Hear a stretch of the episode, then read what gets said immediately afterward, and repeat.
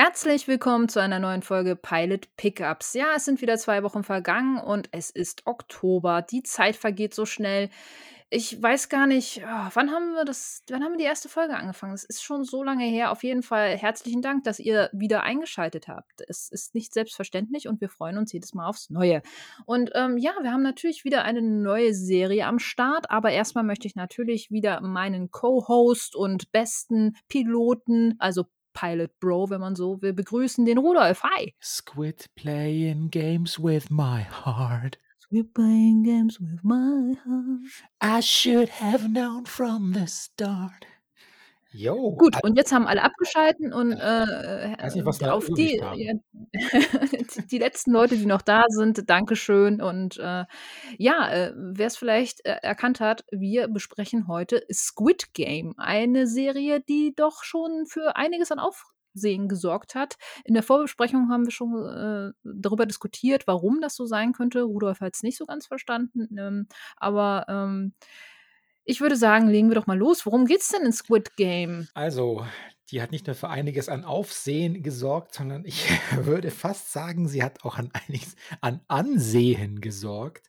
Weil angeblich, wenn man den aktuellen Medien Meldungen Glauben schenken darf, steht die Serie kurz davor, die ähm, beliebteste nicht-amerikanische äh, Netflix-Serie zu sein. Vielleicht sogar, wer weiß, sie überholt links und rechts Le Pen und diese Schachlady wird auch überholt. Nun ja, also. Schachlady. Schachlady, jetzt fiel mir der Titel nicht ein. Es handelt sich ähm. um eine koreanische Serie. Es ist eine Staffel bisher mit neun Folgen, a 60 Minuten. Und ähm, ich habe mir vorab einmal angesehen, wer denn hinter dieser Serie steckt. Und der Regisseur Wang Dong-Huyuk, das ist bestimmt arg gebutschert, aber ich kannte diesen Regisseur tatsächlich, weil ich einen Film von ihm namens The Fortress gesehen habe. Und The Fortress ist ein fantastischer Film, den ihr euch unbedingt ansehen solltet. Ähm, Räusper Reusser, anders vielleicht als diese naja, egal. Also, was für einem Genre können wir ganz grob gesprochen die Serie zurechnen? Auch hier ist wieder reichlich Drama am Start, ein bisschen Familie, aber natürlich auch eine absurde, surreale äh, Thriller-Handlung. Hm, so vielleicht könnte man das in, einen, in, einen, in eine Melange zusammen reinpacken. Und ähm, es geht ganz, ganz grob gesprochen natürlich auch das, wofür wir jetzt Parasite so gelobt haben, um, um eine Schicht in Korea, die so ein bisschen abgehängt ist. Gesellschaftliche Fragen von Armut und Reichtum werden verhandelt. Und worum es jetzt aber, wie sich das genau manifestiert in dieser Geschichte, da können wir jetzt mal in die erste Folge reingehen. Und hier gebe ich wieder ab an die beste Pilotin der Welt, Nicole. Ja, danke schön. Ähm, ich versuche das mal äh, kurz und knackig wiederzugeben. Ähm, das, was du ja schon gesagt hattest, ähm, ja, die, die Folgen sind äh, knapp eine Stunde lang, bis auf eine tatsächlich, die ist äh, circa 30 Minuten nur lang. Also das, äh, mhm. das ist dann relativ kurz dann wiederum. Ähm, in dieser einen Stunde wird uns aber in der ersten Folge schon relativ äh, ja, lang und breit so ein bisschen der Hauptcharakter dargestellt und den sehen wir eigentlich auch schon gleich am Anfang. Also, die erste Folge heißt „Rotes Licht, grünes Licht“ und das soll tatsächlich zum Ende der Folge noch, ähm, eine Relevanz haben. Aber fangen wir erst mal an. Wir, ähm, bekommen den Hauptcharakter Ji-Hun. Ich glaube, so wird das ausgesprochen. Ich bin mir nicht sicher. Ji-Hun? Ji-Han? So irgendwie, ähm, vorgestellt. Das Schöne ist, es sind diesmal auch keine Untertitel nötig, denn die Serie ist komplett komplett ähm, synchronisiert. Heißt also, ähm, man kann sich voll und ganz auf die ähm, ja, auf das Ganze drumherum auch mal ein bisschen konzentrieren, was ich sehr schön finde, weil ich die Serie optisch schon ähm, ja sehr imposant fand, zumindest, was die Farbgebung angeht, aber da kommen wir später wahrscheinlich nochmal zu. Aber ja, worum geht's? Ähm, Hauptcharakter Ji-Hun ähm, ist so ein richtiger Unsympath, kann man sagen. Man bekommt ihn in den ersten Minuten als richtigen Schmarotzer präsentiert, der zu Hause sitzt und kein Geld hat, sich von seiner rückenschmerzgeplagten Mutter aushalten lässt und ihr sozusagen auch noch das letzte Geld aus der Kaffeekasse klaut, um damit ähm, Pferderennen zu finanzieren, die er mit seinem wahrscheinlich nicht minder nichtsnutzigen Freund, ähm, also Kumpel, ähm, dann besucht und ähm, ja, er, also nichts nutzt trifft's da, glaube ich, noch äh, am harmlosesten, wie man diesen Charakter beschreiben könnte. Also man bekommt ihn wirklich schon gleich als sehr unsympathisch dargestellt ähm, aber man bekommt ihn auch als Vater dargestellt. Denn ähm, Ji-Hun ist tatsächlich Vater. Irgendwie hat er es hingekriegt, aber lebt tatsächlich getrennt von seiner Frau und seinem Kind, ähm, was ihm seine Mutter auch ähm, ja so ein bisschen zum Vorwurf macht, weil ähm, seine Tochter hat nämlich tatsächlich Geburtstag und ähm, er bekommt von seiner von seiner Mutter, von der Oma beziehungsweise seiner Tochter äh, aufgetragen, dass er ihr doch zumindest was Gutes zu essen kaufen soll. Und ähm, er sagt aber, ja, aber ich brauche auch ein Geschenk. Und äh, hier, Mutter, gib mir mal Geld dafür, so nach dem Motto. Und ähm, man denkt sich halt einfach nur, boah, wie tief kann man sinken, wie unnütz kann man sein. Und ähm, jetzt geht er auch noch mit dem Geld, das er von seiner Mutter für seine Tochter eigentlich bekommen hat, geht er jetzt auch noch los und äh, wettet auf Pferde. So. Das sind die ersten Minuten. Und ähm, natürlich verprasst er die ersten Moneten, aber hat dann tatsächlich doch Glück, nämlich sein Pferd gewinnt. Und ähm, offenbar auch mit einem nicht gerade minder, äh, also minderwertigen Gewinn kann er dann ähm, von der Rennbahn gehen, beziehungsweise möchte er das. Aber vor der Haus, also vor, der, vor den Pforten dieser Rennbahn warten schon gleich Geldeintreiber, denen er offenbar auch schon oder auch noch Geld schuldet und äh, die verfolgen ihn. Ähm, und während dieser Verfolgungsjagd, da stößt er dann mit einer Frau zusammen, die äh, ihn dann auch noch beklaut. Ja, Karma lässt grüßen und äh, auf einmal hat er das Geld nicht mehr, aber die Geldeintreiber wollen natürlich dennoch ihre Kohle haben, sind auch nicht gerade zimperlich und machen ihm sehr deutlich, dass sie das Geld auch gerne hätten. Ähm, woraufhin ähm, Ji-Hun sagt, ja, ihr bekommt euer Geld so, aber er hat ja dann auch noch das Problem, dass er seiner Tochter auch noch was, zu, äh, was schenken wollte.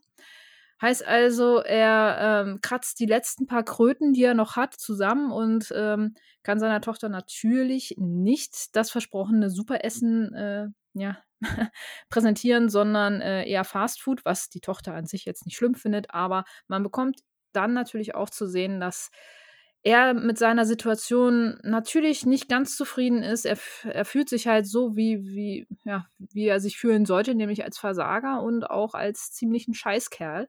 Ähm, zumindest seiner Tochter gegenüber. Und ähm, sagt aber ihr dann auch, ja, ähm, wir versuchen das im nächsten Jahr besser zu machen. Und da kriegt man schon als Zuschauer mit, äh, dass seine Tochter etwas verhalten ist und ähm, sagt so, ja, ja, nächstes Jahr, so nach dem Motto. Warum das der Fall ist, äh, werden wir später erfahren. Aber ähm, ja, das ist dann so der Geburtstag der Tochter, die er dann noch abends, spät abends zu seiner Frau zurückbringt. Da wird man dann halt auch, äh, oder Ex-Frau ist es, glaube ich, ähm, da wird man dann auch äh, Zeuge davon, dass ähm, das Verhältnis zwischen den beiden auch nicht gut ist. Klar, Überraschung, wie sollte es auch. Ähm, und ähm, er trifft dann eines, also am, an demselben Abend ist es, glaube ich, noch irgendwie, korrigiere mich, äh, Rudolf, ich glaube, es ist aber noch am selben Abend. am selben Abend, richtig, ja. Genau. Am selben Abend trifft er nämlich in, in der U-Bahn auf einen mysteriösen Mann. Und möchtest du da vielleicht übernehmen? Ja, und dieser mysteriöse Mann, äh, der setzt sich zu ihm, ist exzellent gekleidet. Also optisch es erkennt man sofort, es sind zwei unterschiedliche Typen. Der ist sehr selbstbewusst, der wirkt sehr höflich, gefährlich höflich geradezu. Äh, man hat das Gefühl, der könnte in jeder Zeit auch Gewalt antun, was mich in, an dieser Form der, der koreanischen Filme auch gar nicht überrascht hätte. Auf jeden Fall macht er ihm aber einen Vorschlag und er führt ihn in so einem kleinen, ist wie ein Kinderspiel, was sie dann spielen. Er sagt, ähm, wenn Sie es schaffen, mit diesem äh, Stück äh, Papier, so ein speziell gefaltetes Papier, wenn Sie damit werfen und das andere Stück Papier am Boden so hart treffen, dass dieses sich umdreht, dann gebe ich Ihnen einen hohen Geldbetrag. Aber wenn ich es schaffe und Sie schaffen es nicht, dann darf ich Ihnen eine runterhauen. Und mh, hm, das klingt natürlich sehr obstrus, aber die Geldmenge, die er versprochen bekommt, die, die feuert so sein, sein Glücksspiel-Gen in ihm an, ja. Da ist er dann gleich dabei. Und man sieht dann in einer Montage ungefähr, dass er aber es nicht schafft und ungefähr, ja, sagen wir mal einfach 700.000 Minuten lang immer eine runtergehauen bekommt, bis er es am Ende dann doch schafft. Er bekommt dann sein Geld, aber dann macht ihm dieser mysteriöse Mann noch ein Angebot. Er drückt ihm eine Visitenkarte in die Hand und sagt, ich suche noch Leute für ein Spiel und da ist noch viel mehr zu holen. Und denken Sie da mal daran, ähm, vielleicht hören wir uns ja. Und dann verschwindet er in der U-Bahn und ist weg. Und ähm, der Herr Fatti denkt zunächst da gar nicht dran, ist froh natürlich, dass er das Geld bekommen hat und ähm, sitzt dann zusammen zu Hause mit seiner Frau Mama. Aber die hat äh, schlechte Nachrichten für ihn. Denn die erklärt ihm, warum denn die Tochter so verhalten war, auf diesen Vorschlag nächstes Jahr bei ihrem Geburtstag wieder X und Y zu machen. Es hat nämlich damit zu tun, dass die äh, leibliche Mutter mit ihrem neuen Partner entschieden hat, dass, weil der nach Amerika ziehen muss, dass sie das Kind mitnehmen. Also die Familie wird nach Amerika ziehen. Und die Frau Mama sagt, die einzige Chance, dass dein Kind nicht endgültig aus deinem Leben verschwindet, und das, und das scheint ja auch wichtig zu sein, dass das Kind praktisch ähm, das koreanische Dasein komplett aufgibt, die koreanische Identität, die Kultur verliert, ist, dass das Kind da bleiben muss, bei dir in, Sor in Obhut kommt, aber das geht nur, wenn deine Finanzen in Ordnung sind, wenn du ein einigermaßen geregeltes Leben vorweisen kannst. Und das ist der Moment, da macht es dann tatsächlich Klick, weil seine Tochter, die liegt ihm offenbar so sehr am Herzen, dass er sich erinnert an diese Aussage des Herrn in der U-Bahn, wir suchen Leute für dieses Spiel und es soll sich ja auch lohnen. Das ist also für ihn plötzlich der Ausweg. Er geht also auf dieses Angebot ein und ähm, er, wird zu, er sagt zu. Er wird dann am Morgen abgeholt, er wird betäubt und er wird dann mit 455 anderen Personen an einen geheimen Ort gebracht. Stellt sich nachher heraus, von oben sieht man, es ist eine abgelegene Insel. Und dort werden sie von äh, maskierten, bewaffneten Personal angewiesen, ähm, dies und das zu tun. Sie machen Pässe, Passfotos und sie kriegen Lautsprecherdurchsagen und sie äh, im Hintergrund ist ein mysteriöser Mann mit einer, vielleicht ist es auch gar kein Mann, weiß man nicht, ein mysteriöser Herr, Frau mit einer wunderbaren Maske. Ja, die ist wirklich hübsch. Cool Design. Das stimmt. Die ist sehr schick. Und das ganze Setup, durch das sie jetzt durchgeschleust werden, das schaut wirklich aus wie Alice im Wonderland. Und ich möchte mal Räusper, Räusper, Alice in Borderlands. Äh, äh, an dieser Stelle einwerfen. Aber okay, das nur am Rand. Es ist alles wunderbar bunt. Es schaut aus wie so ein bisschen so ein Kinderparadies und gleichzeitig schaut es aus wie ein Escher-Gemälde. Also ganz kuriose Bauten, durch die sich durchbewegen. Und dann geht es darum, dass sie jetzt eben hm, die Spielregeln für ihr erstes Spiel erklärt bekommen. Ein Spiel namens Rotes Licht, Grünes Licht. Oder sagen sie Grünes Licht, Rotes Licht? Ich weiß es gar nicht. Und das nee, ist, rotes Licht, grünes Licht. Genau, und das funktioniert so ein bisschen wie unser altes Kinderspiel ähm, Wer hat Angst vorm schwarzen Mann? Ich weiß, das spielt man heute wohl auch noch, man nennt es aber nicht mehr so, weil natürlich da auf die sagen wir mal, gewisse mhm. Problematiken der Ethnizitäten vielleicht verwiesen wird. Ja, wer hat denn Angst vor dem, äh, vor dem Muslim? Wer hat Angst vor dem maximal pigmentierten Ausrufezeichen, Fragezeichen, Ausrufezeichen? Aber so ist dieses Setup. Boogeyman würde man heute, könnte man vielleicht heute sagen, wer hat Angst vor dem Boogeyman? Genau. Ähm, und was die Mitspieler zu dem und die Mitspielerinnen zu dem Zeit übrigens innerhalb der Gruppe gibt es auch schon so erste soziale Dynamiken. Er findet zum Beispiel unser Titelheld in Anführungszeichen trifft auf seinen äh, trifft auf ein Familienmitglied, bei dem alle dachten, der ist sehr erfolgreich, aber auch der hat offensichtlich äh, Spielschulden oder Schulden. Überhaupt alle Menschen, die dort auftreten, spielen dort mit, weil sie extreme Schulden haben. Also der, unser, unsere Hauptfigur ist nicht die einzige. Es gibt auch viele Leute mit noch mehr angehäuften Schulden. Also alle haben im Grunde extreme Geldsorgen und wollen da den großen Reibach machen. Was sie allerdings noch nicht ahnen können, ist, dass dieses Spiel, wer hat Angst vor dem Boogeyman, so, so nennen wir es einfach mal, gleichzeitig auch dieses Kinderspiel gleichzeitig auch ein tödliches Spiel ist. Denn wenn sich das seltsame Wesen am Ende dieses Spielfeldes mit einem großen, äh, schau aus wie eine überdimensionierte Puppe, ja, wenn die entdecken, die Kameras, dass sich Leute noch bewegen, nachdem die sich umgedreht hat, dann werden Maschinen, sorgen Maschinengewehrsalven dafür, dass Teilnehmer erschossen werden. Und ähm, das geht so lange, dieses Spiel, bis die TeilnehmerInnen kapieren, dass sie das Spiel, um da rauszukommen lebendig, müssen sie das Spiel zu Ende spielen. Und äh, ein Großteil dieses ersten Teilnehmerfeldes wird erstmal komplett niedergemäht, weil natürlich die Reaktion, die menschliche Reaktion, wenn jemand auf dich schießt, dann läufst du weg. Aber es gibt keinen Ausweg. Es gibt in dem Fall nur den einzigen Ausweg, sich dem Spiel zu stellen und zu hoffen, dass man durchkommt. Und unsere Hauptfigur schafft das auch.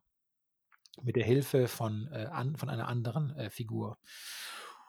Ja, und nachdem sie die Ziellinie überquert haben, ist diese Runde zwar erst mal vorbei, die Kamera zoomt raus und man sieht dann diese Insel und es ist fast schon wie so 'n James-Bond-Bösewicht-Hauptquartier, wie's früher Hm. immer so gern gezeichnet wurde. Vor allem in, äh, „Man lebt nur zweimal“, da gab's auch diesen Vulkan, diesen versteckten. Also, so so 'n bisschen Ja, stimmt, ja. Mhm. Und, ähm im Endeffekt machen die sich dann wohl bereit für schon den für das nächste Spiel. Ähm, jetzt wissen sie, was aufm Spiel steht und, ähm, ja, tödlichekinderspiele.de ist die URL. Ja, aber unser Hauptcharakter hätte selbst dieses Spiel nicht überlebt, hätte, äh, er nicht Hilfe gehabt. Genau. Und zwar von mehreren Seiten so, ne? Und am Endeffekt sogar 'ne ziemlich große Hilfe. Und, äh, das macht's eigentlich wieder mal nur so es ist am Ende hätte es eigentlich nur noch, äh, gefehlt, dass dass der, der ihm hilft, auch, äh, getötet wird so. Das hätte es noch klischeehafter eigentlich so gemacht. Aber da dachte ich auch so: „Ja, äh, klar, dass er selbst das nicht hinbekommt alleine“, so irgendwie. Ja. Ja, also also ja, also d dieses Bild, das er gehalten wird also, wie wie sieht das aus? Er wird praktisch er ist schon im Fallen praktisch, aber wird dann zur rechten Zeit noch vom Hintermann eben festgehalten, sodass er nicht umkippt und, ähm, eigentlich viel solidar also, viel offensichtlicher kann man so ein Bild auch nicht an die Wand zeichnen. Das bedeutet, äh, wenn man sich dem Raubtierkapitalismus schon unterwirft, dann ist die Solidarität untereinander eigentlich die einzige Chance, die man hat, um da lebendig rauszukommen, ja. Also, Ja, entweder das oder man lässt die Spiel. Ja, genau, entweder das oder man lässt die Leute, äh, eiskalt über die Klinge springen, wie, ähm, es offenbar auch einige andere Charaktere in dieser Serie tun wollen würden oder es bereit sind zu tun. Äh, nicht zu vergessen den, äh, sehr alten Mann, der da noch mit in der Gruppe ist, die Nummer 1, der von allen am ältesten ist, ein ein ganz alter Greis, der aber offenbar das Ganze schon relativ gut verstanden hat, so. Also, das ist das ist auch so 'ne Figur, ähm, die, ähm, eigentlich viel zu offensichtlich ist, als dass sie nicht noch in irgendeiner Form eine Bedeutung haben sollte. Mhm. Ja, die hat das Spiel die die hat das Spiel ganz die Mechaniken gleich durchschaut, ähm, und bewegt sich ganz souverän und sicher über das Spielfeld, ähm, und ist auch erscheint auch wenig überrascht davon, dass die Konsequenzen so, äh so hart sind. Als die Menschen um ihn herum erschossen werden, konzentriert er sich trotzdem zu 100 % auf sein Spielziel und kommt auch als Erster, glaube ich, über die Ziellinie dann. Ja, er findet das sogar noch irgendwie recht amüsant, habe ich zumindest den Eindruck gehabt, so an Mhm. einigen Momenten so Ja, irgendwie. Also, genau, zeigt sich ja. da wohl wenig beeindruckt. Aber ja. Gut, das ist die 1. Folge. Ähm, ja, was was halten wir davon? Also, wie gesagt, ich ähm, die Art und Weise, wie sie den Hauptcharakter einführen, ist mir schon so unsympathisch gewesen, so dass ich wirklich Probleme hatte, mich da also, empathisch mit ihm auseinanderzusetzen auf auf 'ne positive Art und Weise, sagen wir's mal so.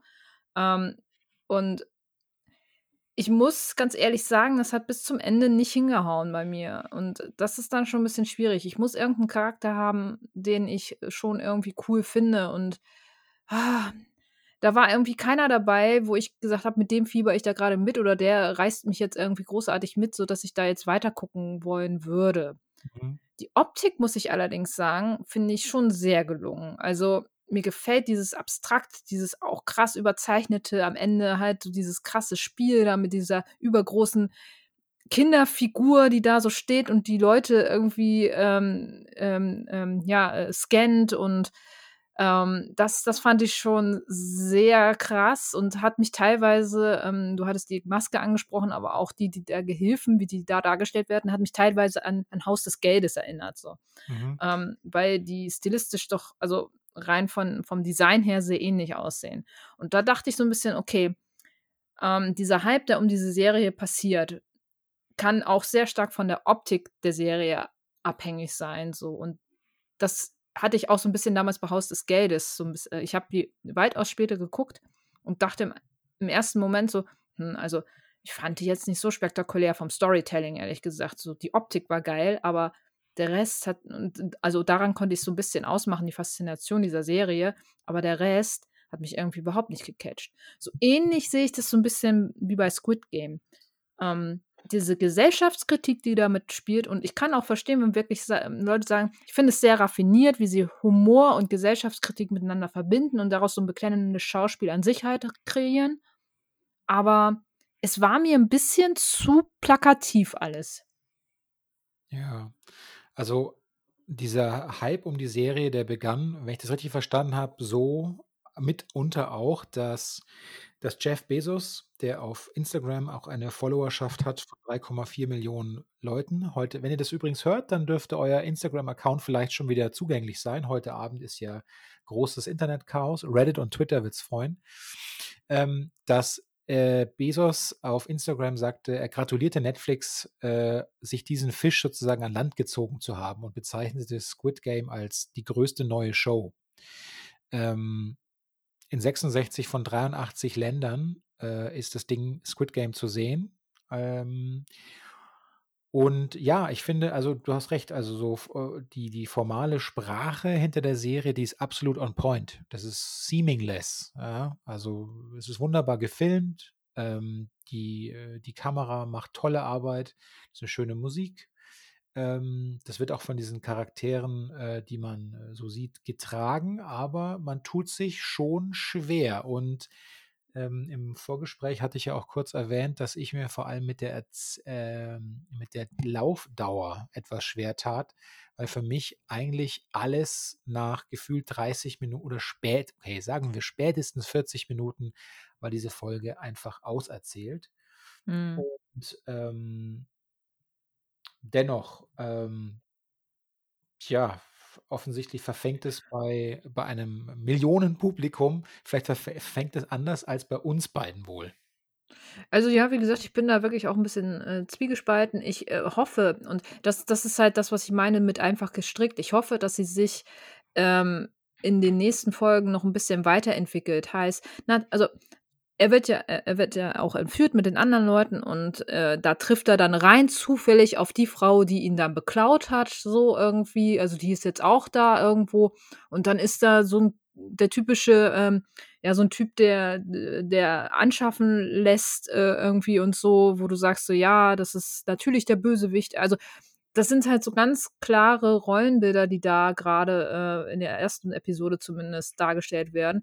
Und da hoffe ich, dass sie da dass sie da so 'n bisschen rausbrechen irgendwie oder dass sie mir zumindest irgendwie nicht nur über diesen äh, über diesen Skandalfaktor kommen oder über dieses plakative: „Hier, guckt mal, wie menschenverachtend diese Spiele sind“ und so kommen, sondern dass sie mir auch 'n bisschen mehr von den Charakteren an Raffinesse, äh, liefern so.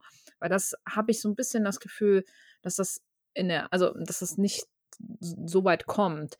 Und das, was du sagst mit der mit der Kürze der der Episode, ähm, dass man's kürzer hätte machen können, ja, auch da.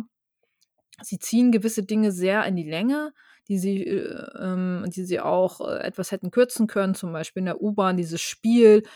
Ja, gut, okay, zeig mir noch fünf 15 Mal also, dieses überspitzte: „Guck mal, er verliert schon wieder und er verliert schon wieder und er kriegt schon wieder eine Backpfeife und noch eine und noch eine und noch eine.“ Und das da denke ich mir halt so: „Ja, okay, wir haben's verstanden.“ Ähnlich wie bei dem Spiel am Ende, rotes Licht, grünes Licht. Da wird das so zelebriert, dass da Leute abgeschossen werden. Und ich habe jetzt kein Problem mehr mit also, mit der Tatsache an sich, dass das passiert, denn das ist ja auch so dieses das soll ja den Zuschauer auch packen. Aber die Art und Weise, wie lang sie diese Szenerie, äh, ziehen und aus welchen Winkeln sie das alles abschießen, im wahrsten Sinne des Wortes, die Leute und, Mhm. ähm, da dachte ich auch so: „Ja, I get it. Ich habe es verstanden. Das ist 'ne schlimme, äh, Situation grade, da werden Leute abgeschossen, da spritzt das Blut in alle Richtungen irgendwie auch und ja, es ist ein Massaker, okay. Aber auch da hätte man 'n paar Minuten kürzen können so und, ähm, im Endeffekt sehe ich's jetzt nicht ganz so dramatisch, aber ich sehe es ähnlich wie du.